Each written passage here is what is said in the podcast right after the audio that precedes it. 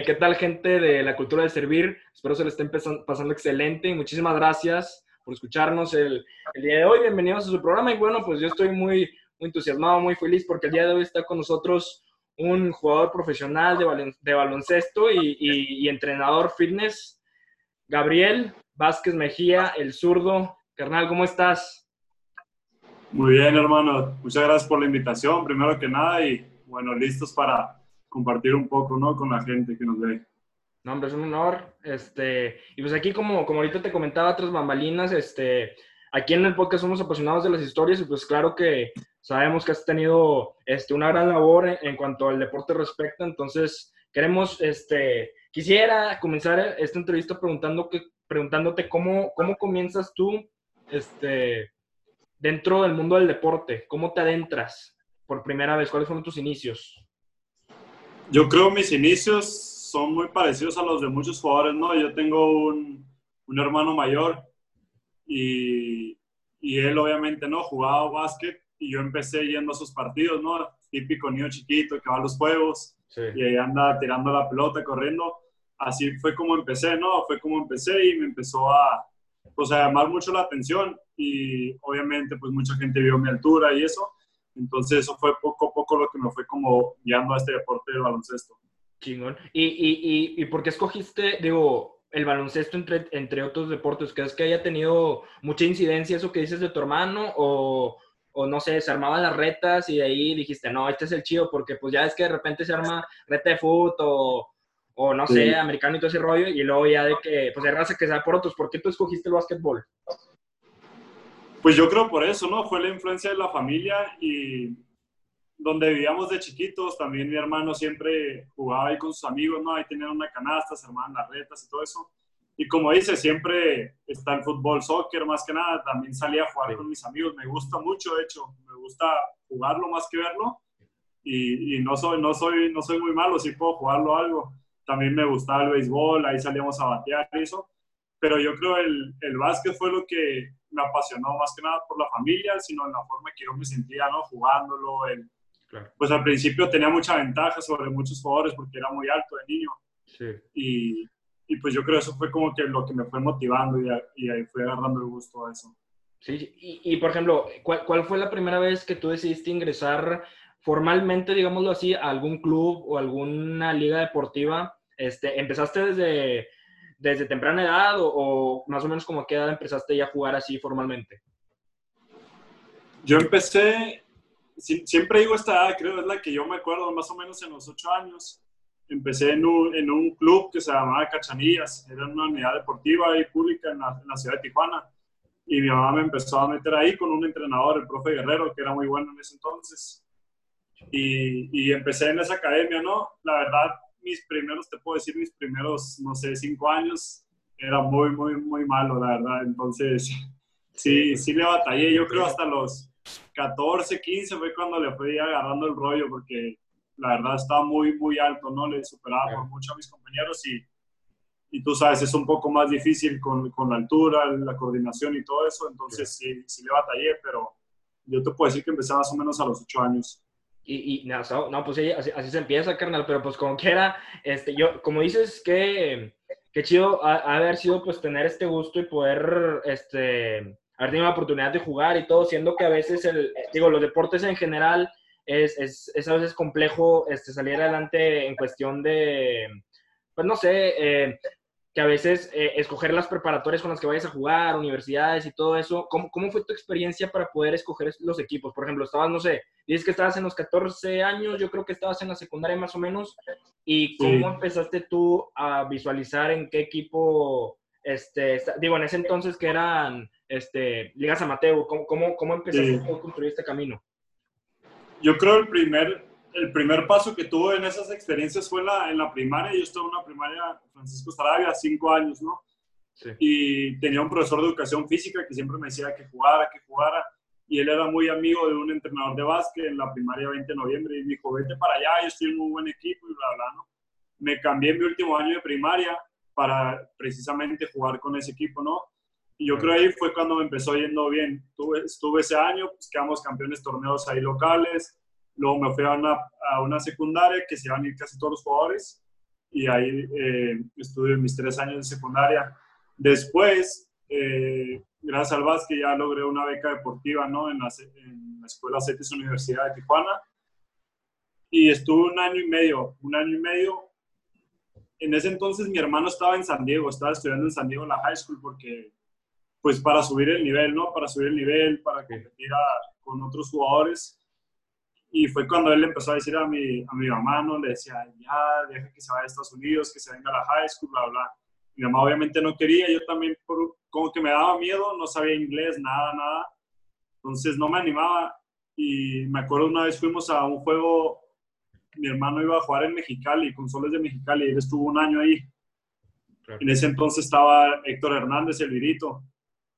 Y me acuerdo que se terminó el juego, saludé a mi hermano, me presentó el virito, bla, bla y luego mi hermano me, pues me habla a mí, a mi mamá, y nos dice, oye, pues me habló Héctor de una high school en Denver, que pues andan buscando muchachos y te vio y cree que tienes mucho potencial, que te puede ir bien. Y, y fue así en una semana que estuvimos ahí, ¿no? Y logramos convencer a mi mamá y me fui, me fui ahí en diciembre, me acuerdo, como el 10 de diciembre, algo así, me fui a Estados Unidos, a los 16 años me fui a estudiar en, en la Lincoln High School, es, pues ahí estuvieron jugadores que vas a conocer, ¿no? Jorge Gutiérrez, eh, Chato Torres, Paco Cruz, Héctor Hernández, Iván Rangel, hubo muchos jugadores mexicanos ahí. Entonces, eso fue como mi experiencia con las escuelas. Sí, sí. Oye, y luego, digo, esta pregunta eh, a veces se van a, se van a gloria mucho a, los atletas, este, los atletas americanos o, o o, de, o extranjeros, ¿no? O sea, a veces se dice que pueden llegar a tener mejores capacidades físicas y todo ese rollo por, por una cuestión genética o por varias, este, por otros factores, ¿no? ¿Tú cómo viste que ha sido un cambio del de, momento en el que tú pasaste de las ligas mexicanas a las americanas? Y si sí, ¿qué tan, ¿qué tan grande o qué tan drástico fue este cambio? Yo creo sí, sí tiene mucho que ver, ¿no? Yo estaba en la, en la prepa y te puedo decir, Tijuana era de los pocos jugadores que, pues llegaba, llegaba y la clavaba más o menos.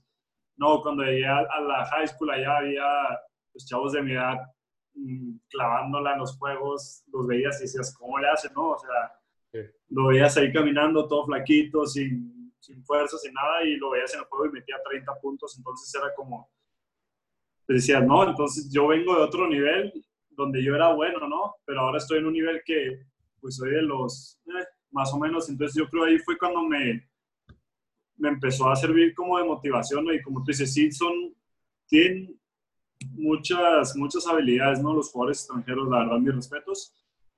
Pero no es imposible, ¿no? La verdad, yo creo que llega un momento en el que estás alto por tú con ellos, que te acostumbras y, y, llegas a ese nivel, que estás de las mismas, pues, habilidades y las mismas circunstancias obviamente yo empecé a sacar provecho de muchas cosas, ¿no? Yo, o sea, sí era muy alto, pero en ese entonces estaba muy flaquito, o sea, muy, muy, muy, puedo decir que, no sé, pesaba que 70 kilos, estaba demasiado flaco para los dos metros que yo medía, entonces, pues se me dificultaba un poco el juego en el poste, ¿no? Entonces yo empecé a, a desarrollar mi tiro y fue cuando dije, bueno, pues a lo mejor no, ahorita no puedo empujarlos, pero puedo sacarlos y tirar, ¿no? O sacarlos y penetrar. Y, y ahí fue cuando te vas, pues yo creo que como jugador te vas adaptando, ¿no? Te vas adaptando a lo que tú puedes hacer y nuevamente pues hacerte menos al lado de ellos porque hay jugadores que pues, la pueden clavar pero los ves y no pueden tirar, entonces como que se va compensando.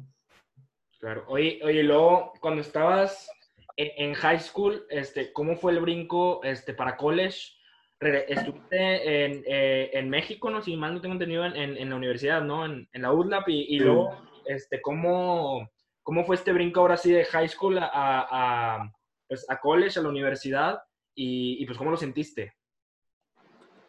Primero estuve en la, en la, en la high school, me fue bien en mi junior year y senior year, me fue muy bien y tuve muchas ofertas de División 1. Por un problema que llegué tarde a la high school, eh, tuve algunas materias que me faltaron porque son cuatro años de high school allá. Entonces no me revalidan las de México. Entonces yo fui a un junior college en, en Wyoming, se llama Casper College, ahí estuve un año. Se suponía que iba a ir ese año, yo firmé por un año, ¿no? Se suponía que iba a ir ese año y después me iba a ir a una División 1. Pues jugué ahí, al principio de la temporada me fue muy bien y todo, y, y empecé con muchas ofertas, con más de las que tenía, y luego empezaron a pasar cosas, ¿no? Con el equipo, con el entrenador, yo empecé a sentir como rechazos racistas, por así decirlo, eran una, pues un estado que había pura gente blanca, no era el único mexicano, la verdad sí se sentía muy feo. Llegó un momento en que me llegó a afectar ¿no? en, mi, en mi carrera, en mi estado de ánimo, etcétera. Y por X o Y, tranzas del entrenador, malentendidos, no se logró eh, el firmar una división 1, entonces me iba a ir a una división 2. Había firmado ya, estaba firmado yo en Hawaii Pacific, una universidad en Hawaii. Dije, bueno, pues no, no voy a estar mal ahí, ¿no? Y casi, no sé, un mes antes de irme, eh, me llegó una llamada de la NCAA, NCAA y me dicen pues que no, que las materias que me habían puesto mi tutor en el colegio no eran las que se necesitaban para estar en una división 1 o 2. O sea, me habían hecho como una tranza para que yo me quedara otro año en el colegio. Como que dije, no, pues no. Y yo en esa, yo ya empezaba, empezaba a ver a mis compañeros y decía, no, pues yo quiero jugar profesional, ¿no? Entonces, pues sí tuve una plática ahí con mi hermano, que es como mi mentor en este deporte, y con mi mamá, obviamente. Y pues les dije, la verdad, pues yo quiero jugar profesional, ya probé el, pues el nivel aquí en Estados Unidos, he jugado, he jugado torneos internacionales, torneos de verano, he jugado con jugadores que han ido a la NBA y, y sé cómo está el nivel, pero si me quedo un año más de colegio, me voy a retrasar, ¿no? Entonces, yo dije, la verdad, pues yo creo es tiempo de regresar a México. Y en ese entonces mi hermano conocía al coach de la UDLA porque estudió ahí un semestre. Entonces ahí fue cuando se abrió la oportunidad. Estaba el coach T. Johnson, él fue el que me reclutó. Después entró Eric Martin. Y ya yo llegué con Eric Martin y no, pues yo creo que fue en mis mejores épocas, ¿no? Me fue muy, muy bien. El nivel que yo traía a Estados Unidos, creo que lució muy bien en, la, en mi primer año. Quedamos campeones fue el único que se logró, pero bueno, fue, fue, yo creo que es un campeonato muy, muy importante para mí. Y no, otro nivel, yo creo que llega, si llegas con un nivel muy diferente de juego y a mí me ayudó mucho porque nuestro entrenador era de Estados Unidos, entonces mi juego se adaptaba a las estrategias de él, al juego de él, a las jugadas de él.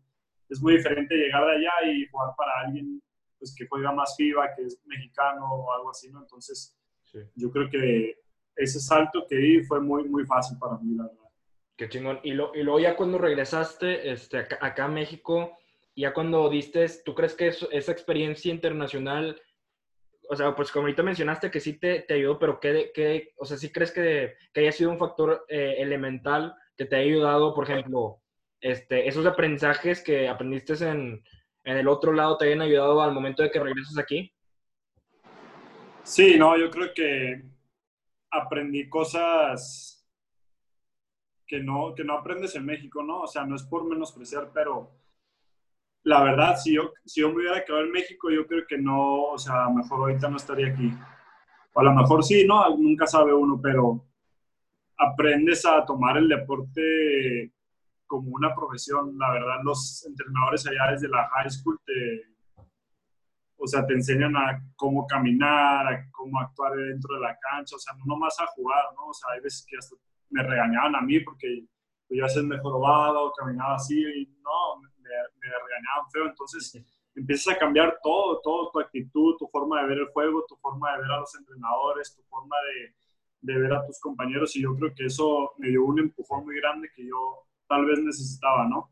Y que yo sé que en México no lo hubiera tenido de esa manera. Yo, yo me hubiera quedado aquí y hubiera seguido viendo el nivel fácil, pero yo siento que hubiera llegado a un punto que me hubiera estancado. Y el estar allá, o sea, me exigió, no sé, el 200%, ¿no? El, entrenador literal de Estados Unidos, de mi high school, muy buen entrenador, me, me hacía llorar así en medio del juego, en los medios tiempos. Y aunque yo jugara los 40 minutos y aunque ya llevara 20 puntos o lo que sea, yo estaba mal, porque hacía cosas mal, aunque no importaba el puntaje o cómo fuera el juego, y él me seguía corrigiendo. Entonces, todas esas cosas es donde te das cuenta, pues, que te ayudan, ¿no? Te ayudan a crecer como jugador y, te das cuenta que a veces no importa que tú pienses que estás jugando bien, porque ellos de afuera están viendo cómo hacen las cosas mal. Entonces, todo eso y el estar lejos de familia, ¿no? Irme a los 16 años, vivir con gente que no conocía, no saber un idioma, o sea, no sabía ni decir hola, ¿cómo estás? Entonces, todas esas cosas te ayudan a madurar y siento que, pues, no sé, creó otro jugador en mí, ¿no? O sea, yo el jugador que, estaba, que era antes de, irme a Estados Unidos, pues ya, ese ya se quedó en el pasado, la verdad. ahorita yo creo esto definió mucho mi carrera como profesional. Claro. Y luego, ya, este, cuando regresas acá, este, y luego ya eh, finalizas eh, la parte de, de, la facultad, ahora sí que sigue el, brinco a, lo profesional, que, que, yo sé que viene siendo pues, un mundo totalmente diferente, que claro que venís teniendo pues ya los cimientos de un, de un buen atleta, pero pues el salto profesional este, viene siendo algo que describen los atletas como algo este, pues verdaderamente muy, muy drástico, ¿no? Eh, ¿Cuándo y cómo llegas a, a, jugar en nivel profesional? Fíjate que mi primer año, cuando llegué a Estados Unidos, tuve ofertas, tuve ofertas de hecho con Huracanes, con el equipo que terminé jugando. Me acuerdo fue el coach Omar Quintero. Fue a verme, fue con Halcones Rojos. En ese entonces, 2014, todavía estaba Halcones Rojos. Fueron, fueron a verme también pero yo en ese momento estaba muy a gusto en la universidad y fíjate que no, no pensé, o sea, no... Ahorita que estoy en profesional sí me arrepiento, ¿no? Poquito digo, no, o sea, la verdad, yo en mi primer año terminé mi campeonato, me pude haber ido, ¿no? O sea, por ejemplo, ahorita Moisés Andrea, ¿no? Que empezó a los 19 años. Yo llegué a los 20 a la UDLAB, entonces voy a empezar a los 21. Pero la verdad, ahorita que estoy, digo, no, o sea, ya empecé tarde. Empecé tarde pero en ese entonces no lo veía así, ¿no? Dije, no, yo quiero estudiar, quiero aprender, bla, bla, y, y aquí estoy a gusto. Y ya, pues tuve ese año, segundo, el tercero, en el cuarto, ya empezaron otra vez a verme equipos nuevos, capitanes, soles. Y ya fue cuando, pues, se acerca la agencia, ¿no? La agencia One World, se, acercan conmigo y me, pues, me ofrecen de que, pues, de que yo puedo jugar a profesional, que ellos me ayudan. Y ya, pues, veo a algunos jugadores, compañeros que estaban con ellos y digo, bueno, pues, la verdad es el único agente que se ha acercado a mí y veo que tiene muy buenos jugadores en buenos equipos. Yo siento que es la, pues, la decisión correcta, ¿no? Entonces, fue ahí cuando, pues, cuando decidí. Mi primer equipo fue Caballeros de Culiacán. Fue una pues, temporada corta, se puede decir, porque yo llegué en mayo, ya estaban a mediados de la temporada. Pero gracias a Dios me, pues, me fue muy bien. El salto es un poco diferente la sentí más en, en la RMVP, pero sí, pues es, no sé, eso es otro nivel también ya, ¿no? Claro. Oye, y habitualmente, este, para aquellos que estén interesados en conocer esos procesos, ¿cómo es el proceso para poder ingresar a una, a una, liga profesional? Dices tú ahorita, pues claro que te contactaron visores, coaches y todo eso, pero también cómo, cómo son estas pruebas, tryouts, etcétera, que, que hacen que pues, los visores puedan eh, tener una evaluación correcta de tus habilidades y aptitudes. ¿Cómo son estas pruebas? En mi caso no te puedo decir mucho eso porque por el desempeño que estaba teniendo en la Liga AVE y el interés que empezaron a tener equipos en jugadores jóvenes, pues no, les, no necesité eso, ¿no? Ya tenía ofertas antes de salir de la universidad. Pero por ejemplo, vi que estos dos años la NDP realizó varios trials para los jóvenes que querían jugar.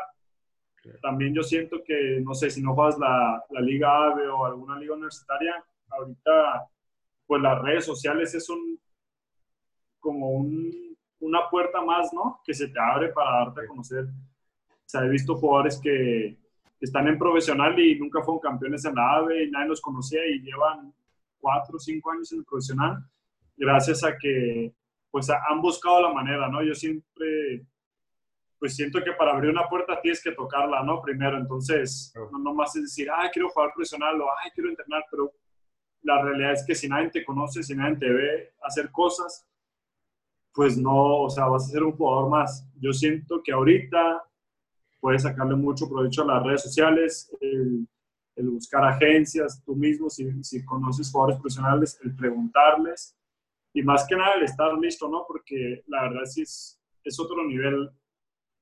Es muy feo lo que hay ahorita en México, que hay pocas oportunidades para los mexicanos porque es una liga de mexicanos. Sí, sí. Y es muy difícil, ¿no? Hasta para mí, yo creo, mi primer año, ahorita gracias a Dios no fue bien esta última temporada, pero mi primer año en Michoacán, la verdad, le sufrí mucho, ¿no? Yo fue una temporada donde yo dije, ya, la neta, o sea, si así va a ser, no quiero, ¿sabes? O sea, estuve en un punto que ya no quería jugar básquet, que dije, bueno, me pongo a trabajar, bla, bla. Es muy difícil, no nomás es llegar al profesional, ¿no? Muchos jugadores no están a decir esto, yo te lo digo porque no, no me gusta mentir y no me gusta quedarme con las cosas. No es como se ve, ¿no? No nomás es, ay, juega profesional y lo graban en la tele y mete canasta y somos o no. O sea, detrás de eso hay mucho, ¿no? Tiempo con tu familia. Yo llevo nueve, diez años fuera de mi casa, o sea, y veo a mi familia, no sé, una, dos veces al año máximo. Y es muy difícil todo eso, el estar en un trabajo normal, vas de lunes a viernes, es lo normal, ¿no? Y ya sábado y domingo, pues te vas de peda, carne asada, reunión con tu familia. En el básquet no. Es un espectáculo, entonces tú trabajas toda la semana y el sábado y domingo tienes que trabajar también para que la gente te vaya a ver. Entonces es como, no tienes descanso, en Navidad no puedes ir a tu casa muchas veces. Claro. Pues, son cosas que no están a decir la mayoría de los equipos jugadores, pero es parte de, ¿no?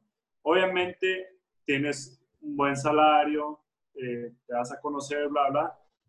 Pero yo creo como todo, pues te cuesta, ¿no? Siempre tienes que sacrificar algo, ¿no? Si quieres hacer un negocio, tienes que invertir. Si quieres ser profesional, tienes que invertir tiempo, dinero, eh, tu cuerpo, tu mente, todo. Entonces, sí, yo creo es no es tan fácil como muchos piensan, pero yo creo que si en verdad te gusta eso y quieres vivir de eso y sientes que puedes hacerlo, yo pues a los jóvenes que nos ven y que nos vayan a escuchar, yo sí les recomiendo pues que luchen por, por ese sueño, ¿no? Porque te vas a sacar la espinita de saber qué es el profesional. Claro. Oye, carnal, y ahorita mencionabas este, que, que había elementos indispensables que te ayudaron, te ayudaron a madurar desde que estabas inclusive pues en high school, que, que ayudan a formar a todo atleta, ¿no? Y, y en ese sentido, ahorita hablando de, pues, de todos estos sacrificios e implicaciones del mundo del básquetbol profesional, este, ¿cómo es tu, tu, rutina día a día? Digo, este, hablando en términos eh, normales, por decirlo así, sin que estuviera la pandemia y pues también ahorita en, en esta situación de, de, pandemia global, ¿cómo son tus este, entrenamientos y tus rutinas día? ¿Cómo es eh, el día a día de, del zurdo? O sea... ¿Qué te puedo decir? O sea, te puedo contar mi día a día Sí, pues si quieres cuéntame un antes y un actualidad, ¿no? O sea, y un después. Sí. ok. Pues es depende del equipo, ¿no? Por ejemplo, te puedo contar mi día a día en Chihuahua. Entrenábamos a las 9 de la mañana, algo así. Entonces era levantarme a las 7, eh, arreglarme, desayunar, hacer mis cosas. Íbamos al gimnasio una hora, luego entrenábamos una hora y media. Regresaba a casa, comía algo, me bañaba, me dormía toda la tarde porque pues tenía que volver a entrenar en la tarde, entonces me levantaba, no sé, como a las 5 o 6, entrenábamos a las 8. Entonces, pues ya me iba al entrenamiento, entrenábamos dos horas y regresábamos y a dormir. O sea, literal así fueron todos mis días y ya viernes y domingo, viernes y sábado jugábamos, o sábado y domingo. Entonces, como te digo, pues no, no tenía mucho tiempo, ¿no? Lo máximo que puedes hacer a veces durante temporada es no sé, ir, a comer unos tacos a un restaurante después de un juego, pero no tienes mucho, mucho tiempo libre para estar socializando, hacer cosas y la verdad la mayoría del tiempo de tu día te la tienes que pasar acostado, descansando, porque entrenas en la mañana y entrenas en la tarde. Entonces sí, sí es muy cansado. Ahorita que estoy en la cuarentena, la verdad, pues, ¿qué te puedo decir? No salgo de mi casa, salgo a veces a caminar al parque, correr, lo que sea, pero ahorita fue cuando empecé mi, mi proyecto, ¿no? Este de, dar clases. De hecho, aquí están algunos de mis alumnos escuchando. Eh, empecé con alrededor de, de, siete personas. El primer programa, empecé un programa y pues dije, estoy entrenando yo, estoy eh, cambiando mis hábitos, estoy haciendo cosas nuevas y empecé a ver cambio en mí, entonces dije, bueno, si puedo hacer lo que estoy haciendo conmigo, con otra gente, ayudarlos, pues lo voy a hacer, no lo voy a intentar. No tengo nada que hacer, no tengo que perder. Y, gracias a Dios empecé un programa de tres semanas y con, como con siete estudiantes me fue muy bien, gracias a Dios.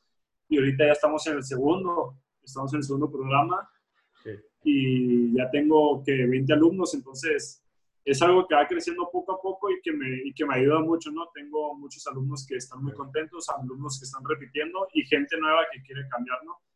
Es un programa que les pongo entrenamientos de todo tipo. Obviamente es en casa, ¿no? Ahorita aprovechando la cuarentena.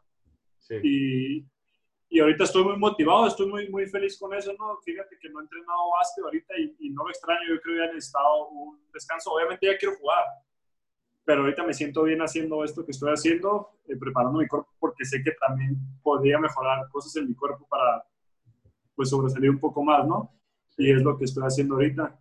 Y sí, fíjate que es muy, muy emocionante. Tengo, tengo alumnos que, tengo una alumna que en tres semanas bajó nueve kilos y, y ha mejorado su salud, su respiración, su sueño. Entonces, claro.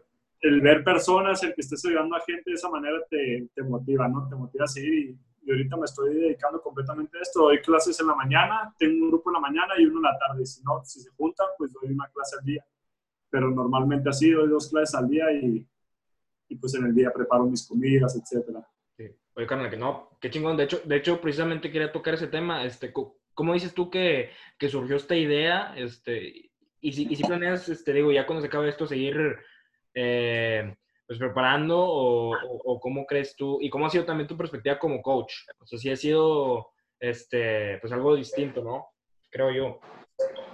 Sí, fíjate que siempre me ha gustado el, y creo se me da mucho el poder hablar con la gente, el socializar eso, y, me, y yo creo me ha servido para, para eso que estoy haciendo, ¿no? Estoy tratando de sacarle provecho a las redes sociales, el, el, que gente me conozca y el poder ayudarlos y el sentirme pues en contacto con ellos, ¿no? Muchos jugadores no se dan ese tiempo de convivir con la gente, con los fans o no, no tienes tacto, a mí me gusta conocerlos, el, el saber poco a poco, tengo de personas de Michoacán, de Tampico, etcétera, que me veían jugar y ahorita pues ya son mis alumnos, ¿no? Y ya tenemos una amistad, entonces eso es muy padre.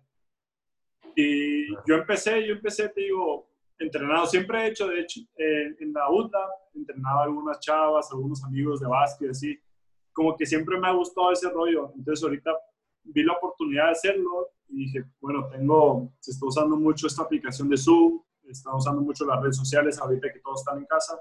Sí pues vamos a sacarles provecho, ¿no? Vamos a invitar a gente a que, pues, que se active y pueda hacer algo en casa y no nomás estar acostado o sentado viendo la tele. Entonces, pues empecé con esto y, me, y digo, me, me, fue muy bien, pero la verdad sí le pienso seguir. Tengo alumnos que, que ya me han dicho que, por ejemplo, si se llega a terminar, en uno o dos meses esto de la pandemia, pues solamente van a seguir con el programa, yo los voy a seguir ayudando en línea, bla, bla. Yo ahorita, de hecho, ya estoy empezando a buscar me quiero certificar, quiero hacer varios certificados de, de, instructor personal para hacerlo más formal todavía.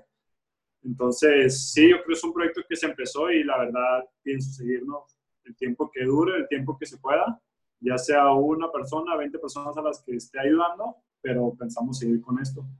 Claro, chingón. Oye, hermano, y también este, quisiera seguir, bueno, más bien, tiene, ¿está dentro de tus planes este, coachar en alguna, en alguna liga de básquetbol o, no sé, ¿sí te gustaría?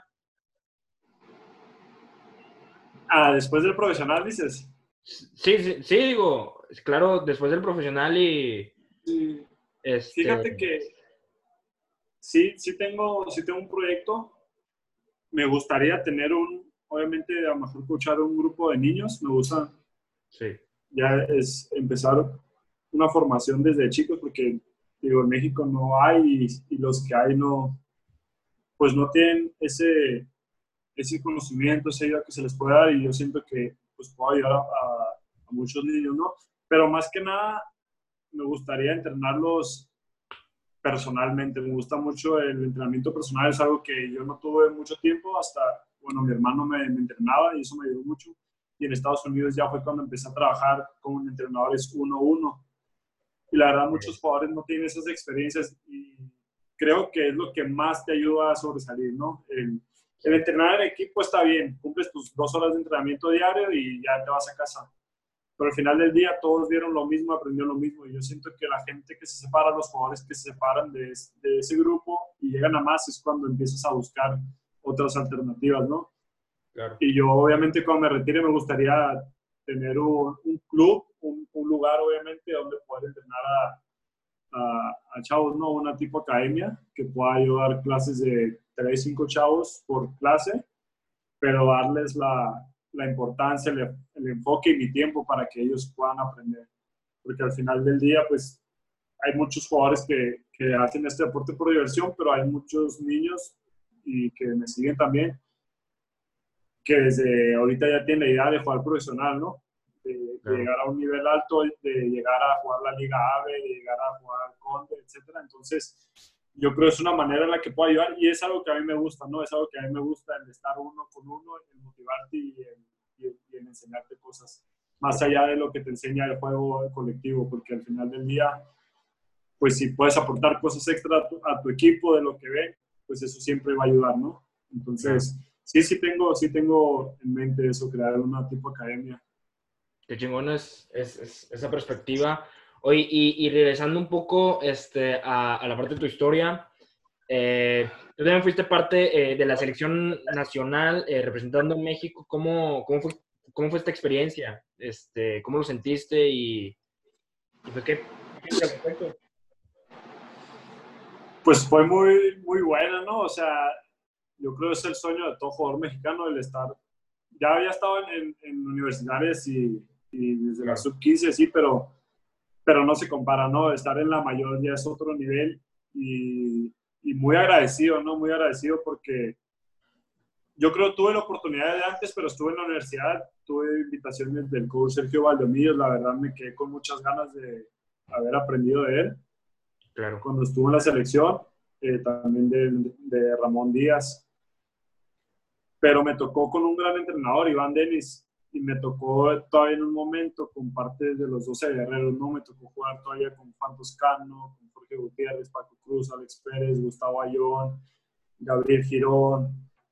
Entonces, todos esos jugadores, el estar compartiendo cancha con ellos, yo creo, pues fue otra experiencia, ¿no? Me tocó ir al, como novato, hay algunos videos ahí que estoy todo rapado, bien feo en, Colombia, en los juegos de Barranquilla. Y, y, el coach me dio la confianza, ¿no? Me dio la confianza. De hecho, jugué dos juegos, creo. Jugué contra Bahamas, me fue, me fue muy bien. Claro. Pero, no, yo creo que es una gran experiencia porque yo crecí, pues, viéndolos y siguiéndolos. Y, decía, no, pues yo quiero estar ahí, no, yo quiero, yo quiero estar ahí, yo quiero jugar con ellos. Y gracias a Dios, ahorita obviamente la selección ya es, es otro rollo, hay nuevos jugadores, ha cambiado mucho las cosas. Pero yo creo hasta ahorita, y no sé qué vaya a venir en el futuro, pero hasta ahorita yo creo que mi mejor experiencia ha, sido jugar con, los, con la mayoría de los 12 guerreros y el, y el aprender de jugadores como ellos, ¿no? Ya había jugado con Paco Cruz, Jorge Gutiérrez, a veces cuando íbamos a Denver, o he entrenado con ellos en los veranos, pero ya estar en una selección, en un evento internacional y compartir cancha, vestuario y todo con ellos y aprender y poder estar compitiendo, yo creo es, es algo muy grande, ¿no? Porque te, pues, te demuestra como persona que puedes llegar a lograr lo que, pues lo que un día soñas, ¿no? Si trabajas lo necesario. Entonces, pues yo creo que ha sido una de las mejores experiencias que he tenido, la verdad, en mi, en mi vida como deportista.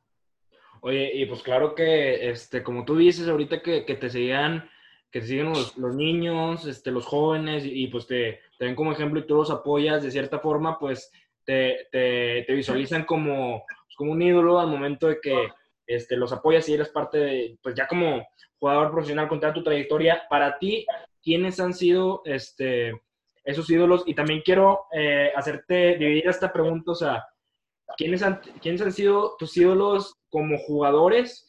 y también no necesariamente jugadores, sino este, fuera de, del deporte, eh, que hayan sido, pues que hayan sido parte eh, motivacional de alguna forma o de inspiración para ti.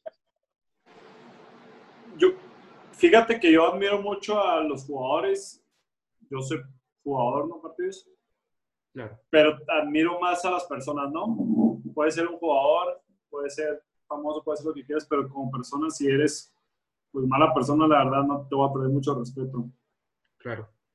Como jugador y como persona, a mi ídolo, y yo siempre lo voy a decir, es mi hermano, porque gracias a él eh, me inicié en este deporte y me ha ido bien, porque pues él me ha apoyado, me ha regañado, me ha dicho, etcétera. Hemos tenido una relación muy buena en ese aspecto y siempre pues, estamos ahí en contacto yo creo que él como jugador y persona ha sido mi de jugadores con los que he competido y que conozco como jugadores y personas, yo creo el que más te puedo decir que también lo veo como un gran ejemplo es a Paco Cruz. Tengo una relación como amigo con él, pero es, o sea, mejor mucha gente no lo conoce, ¿no? Pero eh, Paco es de las personas más humildes y más nobles que puedas conocer. Y y yo admiro mucho sus canastas y, todo lo que ha hecho ahorita en Europa y jugar con él, pero como persona es es un tipazo, ¿no? Es es un jugadorazo. fuera de la cancha como persona es, muy grande, ¿no? Y, y, me gustaría que más, más gente lo conociera más. A lo mejor él no ha llegado a la NBA, pero créeme que le tengo más respeto que otras personas. También eh, Juan Toscano, Juan Toscano, mi hermano, es... Lo ha apreciado mucho porque él se ha tomado el tiempo, ¿no? En mi primera concentración, él se tomaba mucho el tiempo de decirme las cosas que yo hacía mal o el corregirme. Entonces, el, el que ellos se tomen parte de su tiempo en ayudarte, pero fuera de, de, ese regaño, de esa ayuda que te dan, después puedan hablarte como amigo, llevarse bien, yo creo vale mucho. Entonces, Juan Toscano también para mí es, un, es una persona muy... que tengo todos mis respetos y que gracias a Dios pues ha, logrado sus sueños, ¿no? El sueño que tenemos muchos mexicanos y que la verdad pues, pues vale la pena. Claro que chingón. Y, y de, de, la liga NBA, este, ¿tienes algún referente o digo, además de... Obviamente LeBron James.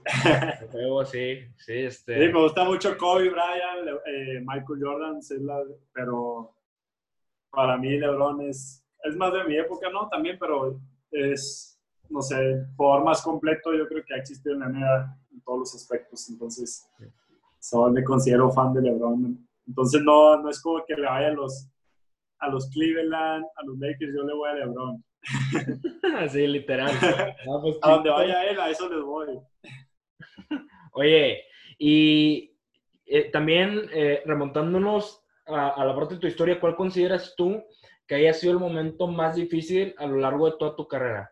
¿Cuál ha sido el obstáculo que tú, que se te haya presentado, que tú consideres que te haya, pues sí, que haya representado realmente un reto muy difícil este, que hayas podido, pues, claro, afrontar? ¿Cuál crees que haya sido esta, esta parte, este momento? El primero que yo viví, que más siento que ha sido más difícil, que más me ha dolido, fue en la high school, creo que fue mi último año. Mi penúltimo, último, penúltimo, no recuerdo bien. Eh, yo estaba, estaba, habíamos pasado los playoffs y fuimos a una ciudad que estaba como a 3, 4 horas íbamos en un camión, estaba nevando, estaba horrible, ¿no? Llegamos al hotel, bla, bla. Al siguiente día teníamos juego y pues era un juego muy importante, ¿no? O sea, para pasar a la siguiente ronda. Claro. Y en eso empiezo a ver cosas en Facebook de, mi familia que ponen un moño blanco, negro y bla, bla. Entonces, pues digo, ¿qué onda, no? Entonces le escribo a una prima. Digo, ¿qué pasó? ¿Quién falleció? Y me dice, ¿no sabes? Y yo, no, pues no sé. Y me dice que había fallecido mi padrastro. O sea, no me lo habían dicho porque pues, yo creo que sabían que tenía juego, que no me X cosa, ¿no? Entonces ahí, la neta, el mundo se me vino abajo, ¿no? La neta me sentí culpable de no haber estado en mi casa, de no haber estado con mi familia. Yo crecí muy, pues, con mi padrastro, ¿no? Le tengo, le tengo y le tenía un gran cariño, porque pues era la pareja de mi mamá y nos trataba muy bien.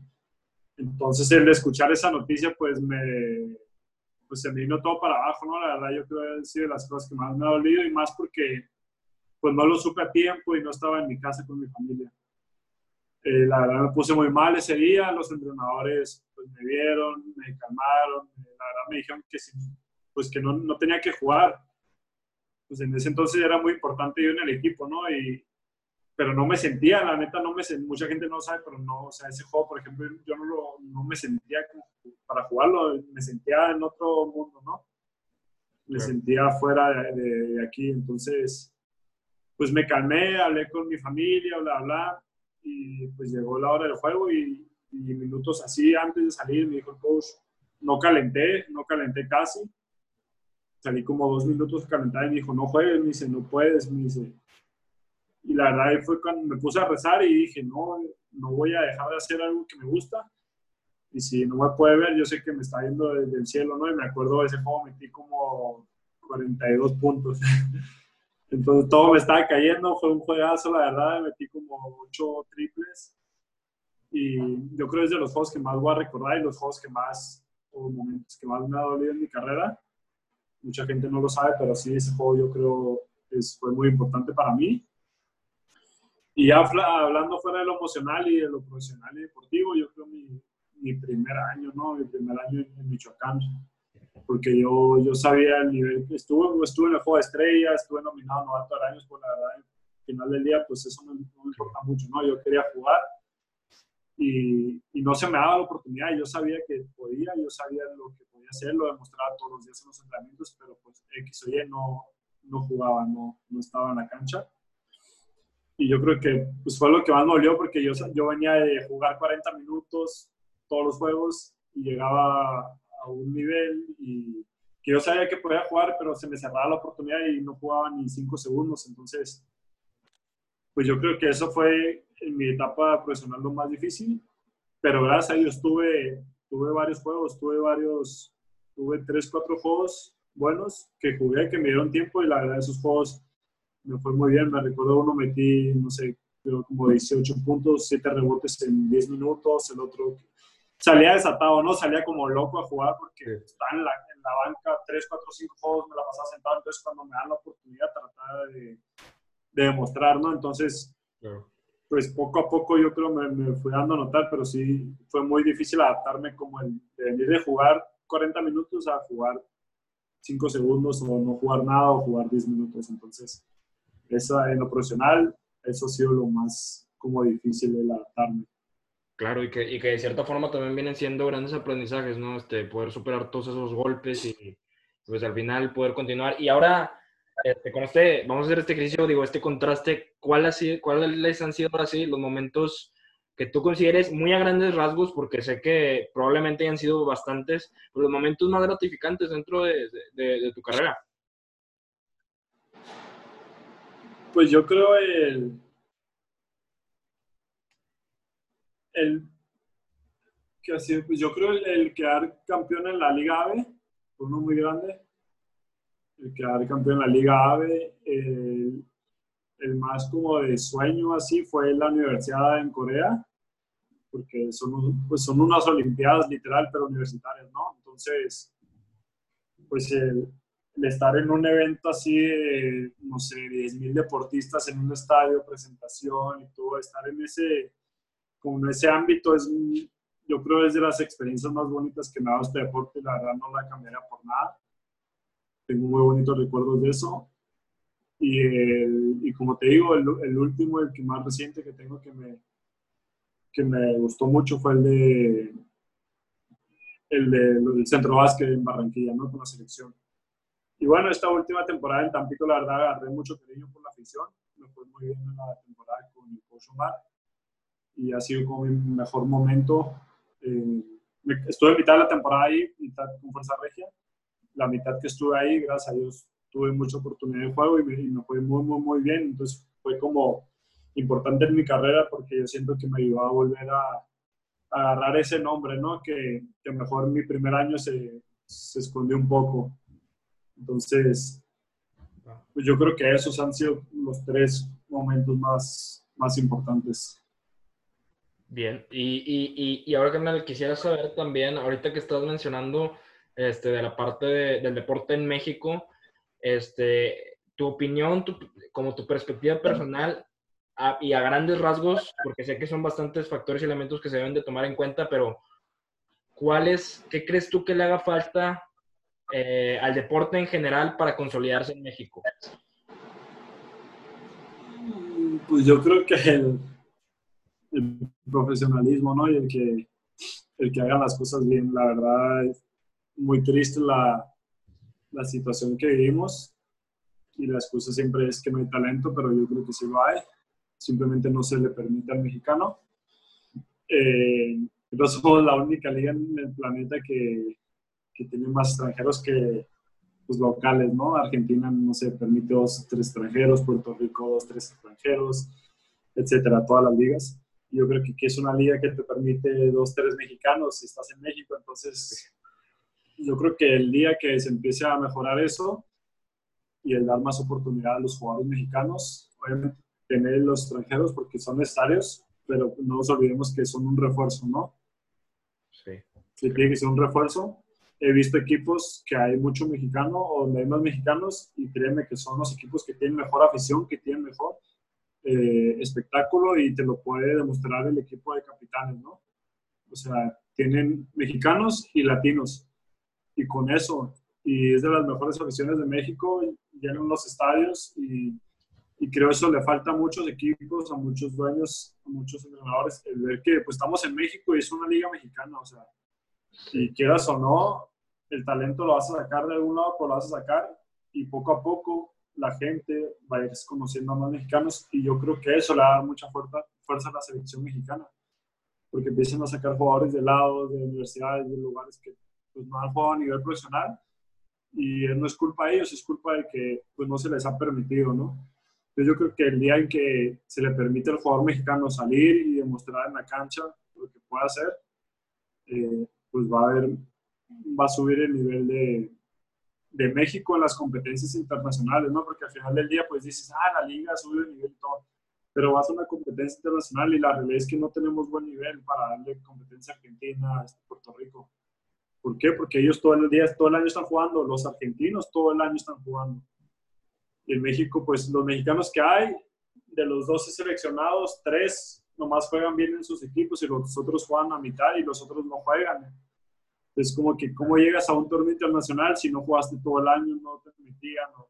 Entonces yo creo que todas esas cosas han afectado mucho al, jugador mexicano y al nivel, ¿no? Porque uno agarra nivel y agarra experiencia haciendo las cosas, ¿no? No se aprende sentado, no se aprende eh, tirado en la esquina. Entonces yo creo que cuando se le la oportunidad al mexicano, cuando se le tome más en cuenta, y yo creo que la gente lo va a apoyar. O sea, la gente les gustan los extranjeros y todo, pero va a apoyar cuando vea que hay talento mexicano te digo, a mí me gusta mucho la idea que, que tienen capitanes y lo que hizo estos dos años, la verdad, mis respetos, ¿no? Mis respetos porque su plantel es 80% mexicanos y lo demás son latinos, todos hablan español. Y es un equipo pues que ha estado en la final, semifinal dos, las dos veces seguidas.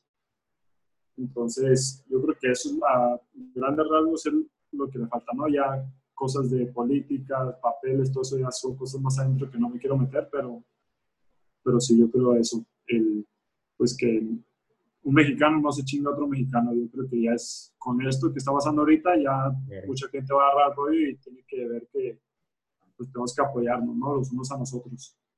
Oye, carnal, sí, claro, es una, es una cuestión cultural compleja, pero eh, ya eh, para ir cerrando un poco, eh, aquí, pues claro que en, el podcast muchos ven a los entrevistados como un ejemplo como a seguir y pues claro que, que tú no eres la, excepción, hay muchas personas que están siguiendo eh, caminos similares y, quieren construir una trayectoria dentro de este gran deporte, entonces, eh, ¿qué le recomiendas este, a todos aquellos que quieran eh, ser atletas, en general atletas, este, y, y que quieran solidificar su trayecto dentro del mundo del deporte?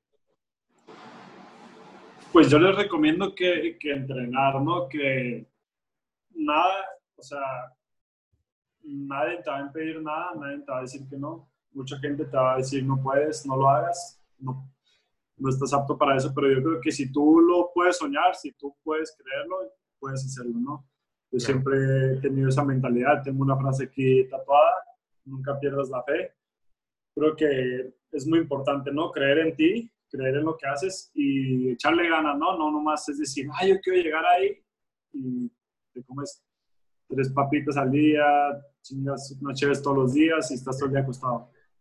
Obviamente es invertirle tiempo, como dije en un principio, invertir ganas, invertir dinero, invertir tu, tu, mente y corazón porque es algo desgastante, pero que vale la pena, ¿no? Entonces, al final del día, yo creo es ponerse a entrenar.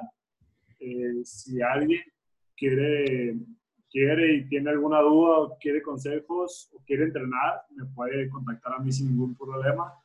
Los puedo ayudar, pero yo creo que el entrenar y estar listo te va a abrir muchas puertas, ¿no? No esperar a que lleguen y te toquen la puerta, sino que cuando alguien esté ahí, tú ya estés listo para abrirla y salir a jugar. Entonces, yo creo más que nada es creer, ¿no? Creer, no hay sueño grande.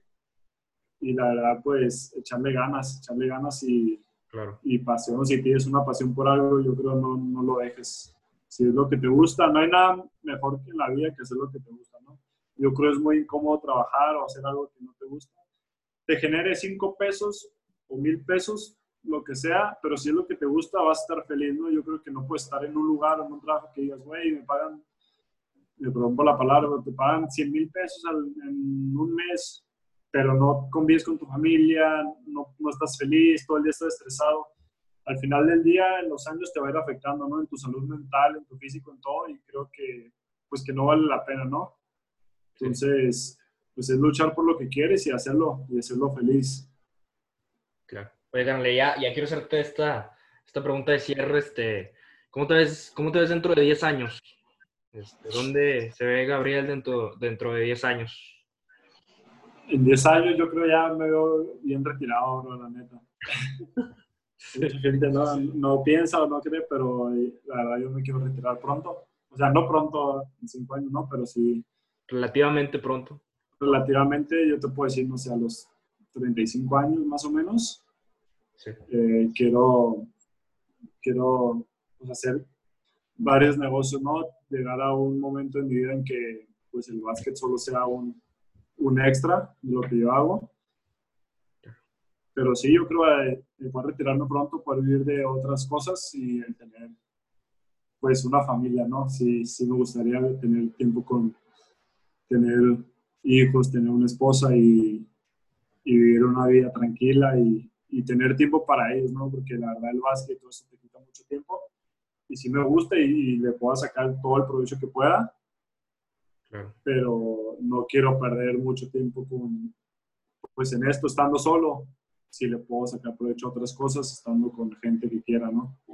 Claro. Entonces, sí, yo creo ya relajado, tal vez entrenando niños, teniendo una academia, cosas así, pero ya teniendo una familia y pues estando bien, con salud y feliz. Oye, carnal, y bueno, pues ya este, te, agradezco bastante realmente por, por tu tiempo. Eh, ha sido una plática muy gratificante y enriquecedora. Eh, ahorita que estás haciendo un envío, pues quiero mandarles un saludo a todas las personas que, que te estén viendo y también quiero que, pues, que nos pueden encontrar este podcast grabado eh, en la cuenta del Tanque Poético y en Spotify como La Cultura del Servir. Pero para aquellos que están viendo esta entrevista eh, grabada, ¿cómo, ¿cómo podemos encontrarte dentro de tus redes? Este, también tu proyecto de, eh, fitness, ¿cómo podemos encontrarte dentro de las redes sociales? Sí, eh, pues mi Instagram es Gabriel V30, mi Instagram personal, profesional, que uso más para el básquet y a los que gusten iniciar una, pues mejorar sus ámbitos, mejorar su físico, su condición, salud y todo eso, me pueden contactar ahí con mucho gusto o en la página de GVM Training, GVM Training, que son mis iniciales de Gabriel Vázquez Mejías Training. La pueden buscar en Instagram y sin ningún problema ahí los podemos ayudar a, pues a mejorar ¿no? esta cuarentena y estar activos más que nada. Claro. ¿Algún mensaje que quieras dejar este, de cierre en general a alguien? Eh, no, pues saludos a toda la gente que, que, se metió aquí en vivo y la gente que, que, nos va a escuchar en las páginas que mencionaste y en Spotify.